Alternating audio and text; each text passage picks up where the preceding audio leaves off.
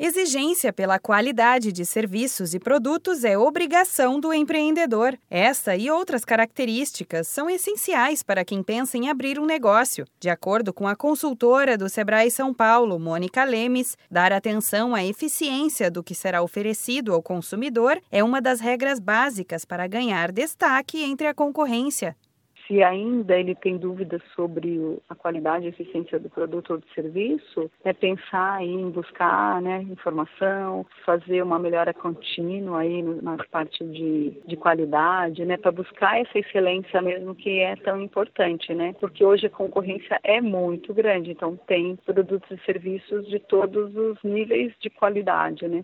Então a qualidade passa a ser uma obrigação.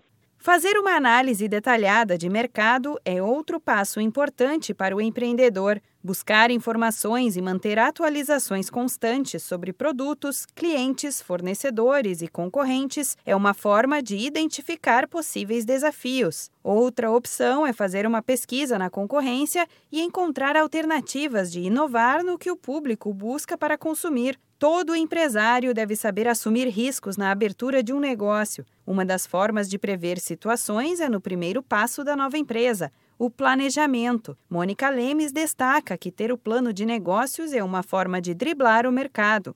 O planejamento e monitoramento é constante, né?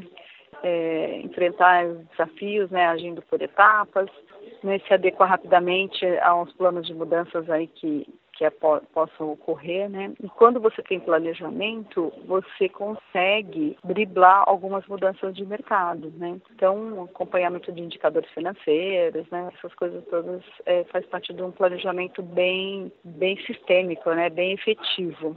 Ainda de acordo com o Sebrae, independência e autoconfiança são outras características fundamentais de um empreendedor de sucesso. Transmitir segurança para a equipe é uma forma de garantir que os resultados sejam positivos, tanto nas vendas quanto na produção.